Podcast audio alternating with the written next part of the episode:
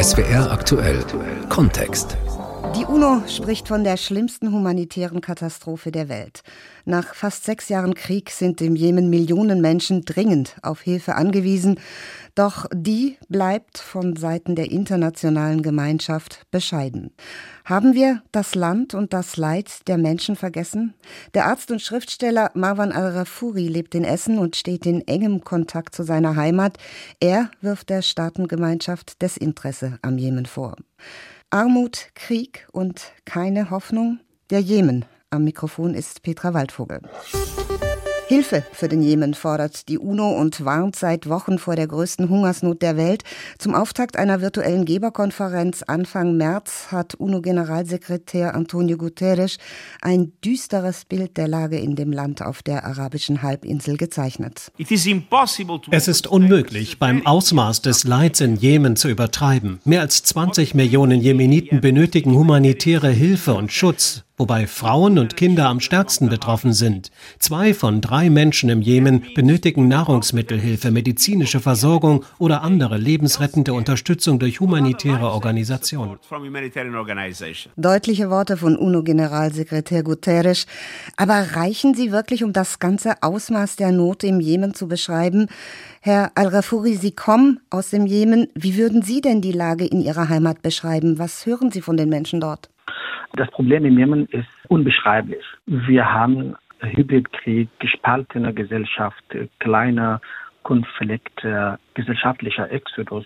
Ich komme aus Thais. Das ist eine Stadt mit 3,5 Millionen Menschen, die nur von zwei Krankenhäusern die ganze Zeit versorgt werden müssen. Und das Problem, das wir im Jemen haben, kann man leider mit, mit Worte oder auch mit Zahlen oder mit Tabellen leider nicht, nicht beschreiben. Aber vielleicht mit dem, was Ihnen die Menschen dort in ihrer Heimatstadt und darüber hinaus erzählen. Wenn Guterres und die UNO von einer akuten Hungersnot reden, vor allem die Kinder seien sehr bedroht, was heißt das denn ganz konkret? Wovon leben die Menschen überhaupt noch? Haben sie noch was zu essen? Das ist eine gute Frage. Das ist ein Land mit 30 Millionen Menschen 12 Millionen Kinder, fast jedes Kind braucht äh, Hilfe auf jeder Ebene. 70 Prozent der Gesellschaft wohnt in Dörfern, die sind analphabet. Das heißt, die haben ja gar keinen Job. Die Leute, die gar keinen Job haben, das heißt, die haben ja gar kein Einkommen. Und die Leute, die kein Einkommen haben, das heißt, sie können sich nicht versorgen. Auf jeder Ebene ist eine große Katastrophe. Fast 20 Millionen Menschen die sind total abhängig von der internationalen und regionalen Hilfe.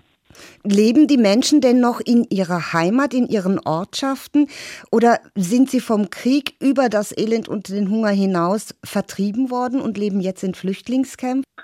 Wie gesagt, die Gesellschaft ist ja gespalten und wir haben einen biblischen, lokalen Exodus. Das sind Flüchtlings Camps überall und diese Leute, die bekommen mindestens einmal oder zweimal Nahrungsmittel von internationalen Organisationen.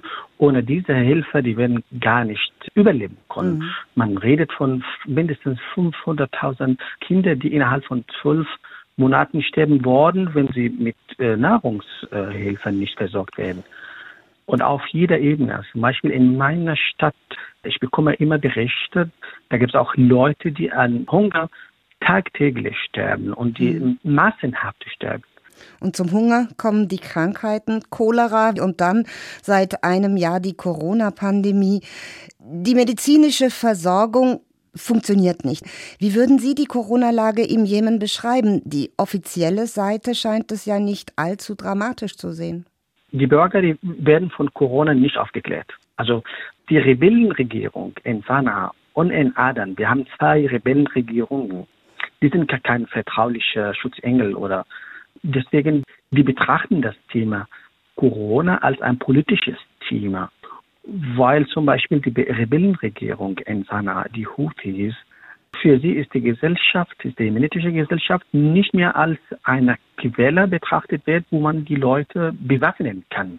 Und wenn man von Corona redet, das heißt, da muss die Regierung irgendwelche Maßnahmen durchsetzen.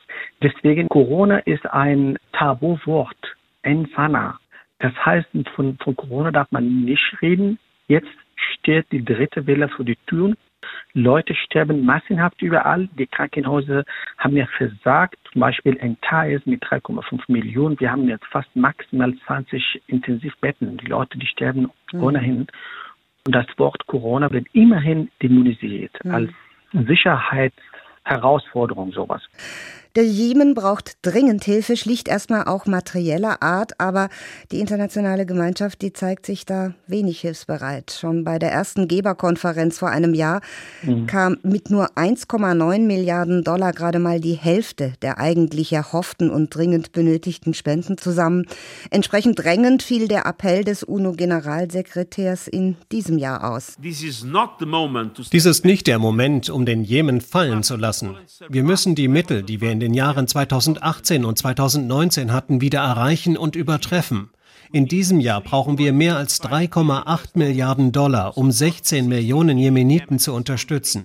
Ich flehe alle Spender an, unseren Appell heute großzügig zu unterstützen, um eine Hungersnot im Land zu verhindern. Jeder Dollar zählt. 3,8 Milliarden Dollar hat Antonio Guterres gefordert. Bekommen hat er noch weniger als letztes Mal, nämlich nur 1,7 Milliarden Dollar. Herr Al-Rafoui, lassen wir den Jemen also doch einfach fallen?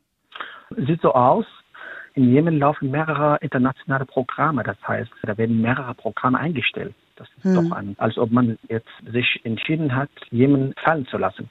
Aber das hatte die internationale Gesellschaft einmal gemacht, 1993, mit dem Thema Somal. Haben die damals gesagt, okay, diese fiktive internationale Gesellschaft hat damals gesagt, okay, lassen wir den weiter im Krieg. Aber zehn Jahre später ist die ganze somalische Gesellschaft zu beraten geworden. Und das hatte die ganze Welt und den ganzen internationalen Markt richtig erschüttert. Und Jemen wurde die ganze Zeit so genannt, als wäre ein Afghanistan am Meer. Das heißt, doch tausendmal wichtiger und gefährlicher als Afghanistan, mhm. wenn man sagt, wir werden ab heute Jemen vergessen. Man hat erstmal den jemenitischen Krieg vergessen, jetzt vergisst man das Land Jemen, nicht nur den Krieg. Wie können Sie sich das erklären? Ist das tatsächlich Desinteresse, weil die Mittel wären ja vorhanden? Oder ist es vielleicht auch eine gewisse Aussichtslosigkeit, dass die internationale Gemeinschaft einfach keinen Ausweg sieht? Das Problem in Jemen ist sehr komplex.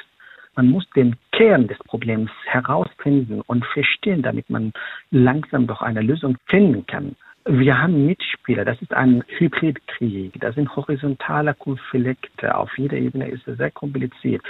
Wir haben Iran, Saudi-Arabien, Vereinigte Arabische Staaten, wir haben ja Katar, wir haben Oman, zum größten Teil haben wir auch Libanon und auch im Land. Wir haben die Regierung, wir haben die Rebellen nördlich und südlich. Diese Mitspieler müssen unter einem internationalen Dach gebracht werden. Ich glaube, wir haben ja die ganze Zeit das jemenitische Problem als saudisches Problem betrachtet. Man hat Jemen vergessen, weil Jemen äh, im Schatten von Saudi-Arabien liegt. Hm. Okay, das ist ein saudisches Problem. Saudi-Arabien muss damit umgehen. Aber das ist kein saudisches Problem, das ist ein internationales Problem, das ist ein humanitärisches Dilemma, muss auf eine internationale Ebene gebracht werden. Die äußeren äh, Mitspieler haben Sie eben schon benannt. Wenn ich aber noch mal auf die jemenitischen gucke, da sind die Houthi-Rebellen auf der einen Seite. Jetzt haben Sie noch von anderen Rebellen gesprochen. Dann ist die Regierung, die offiziell anerkannte, da. Welche Interessen haben die, beziehungsweise worum geht es bei diesen Kämpfen? Wir haben die Houthis-Rebellen. Das ist eine Minderheit, das ist eine religiöse Minderheit und die nennen sich als Dschihadisten.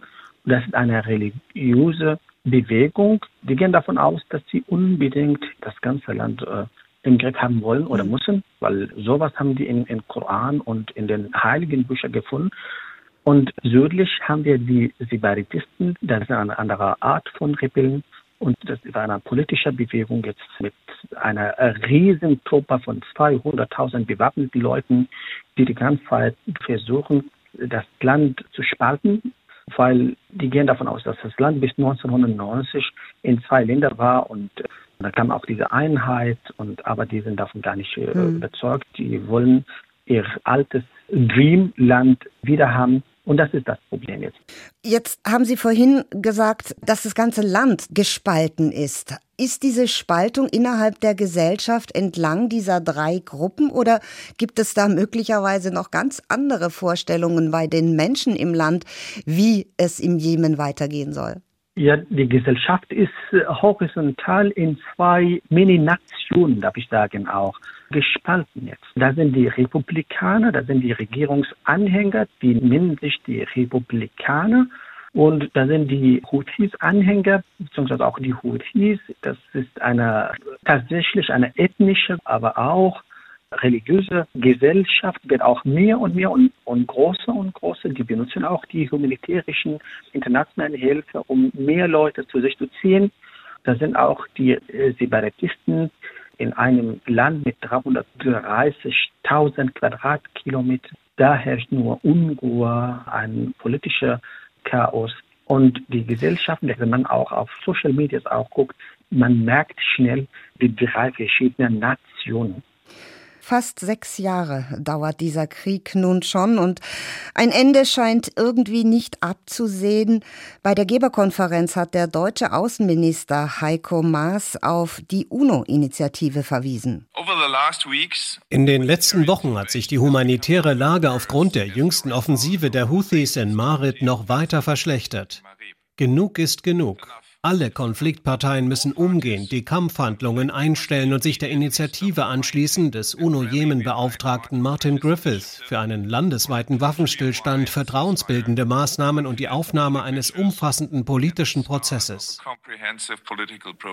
Die Initiative, Herr Al-Rafuri, was halten Sie von der? Ist die gut? Ist gut, aber nicht ausreichend. Die, eine politische Lösung muss eingestrebt werden.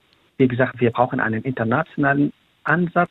Bis jetzt wird immer mit den Falschen gesprochen und das ist das Problem. Wer sind denn die ähm, Richtigen, Herr Al-Rafoui, aus Ihrer Sicht? Die Richtigen, aus meiner Sicht, sind alle Mitspieler zusammen. Aber wenn man nur mit einem redet oder mit zwei, wenn mehrere wichtigen, kleine oder große Spieler ignoriert werden, dann ist das falsch, das ist ein falscher Ansatz. Und deswegen, wir haben in den letzten paar Jahren erlebt, dass man irgendwelche durch eine politische Lösung formuliert hat oder aufgebaut hat und zack, innerhalb von ein paar Monaten verfällt, weil mhm. einige Spiele ignoriert wurden. Das ist das Problem. Mit allen Reden, das wird eine große Gesprächsrunde sein müssen, Herr Al-Rafuri. Wie optimistisch sind Sie, dass das in wirklich absehbarer Zeit gelingt? Also ich bin immer optimistisch. Also Hoffnung ist ein gutes Frühstück, aber ein schlechtes Abendessen, sagt er, Francis Bacon. Aber man darf die Hoffnung nicht aufgeben. Hoffnung ist ein gutes Frühstück. Das gefällt mir sehr, Herr Al-Rafuri. Aber ein schlechtes Abendessen. Dann lassen wir das Abendessen ausfallen. Vielen Dank. Alles klar, vielen Dank. Der in Essen lebende jemenitische Arzt und Schriftsteller Marwan Al-Rafuri. Der Jemen, Armut, Krieg und keine Hoffnung, das war SWR aktuell Kontext mit Petra Waldvogel.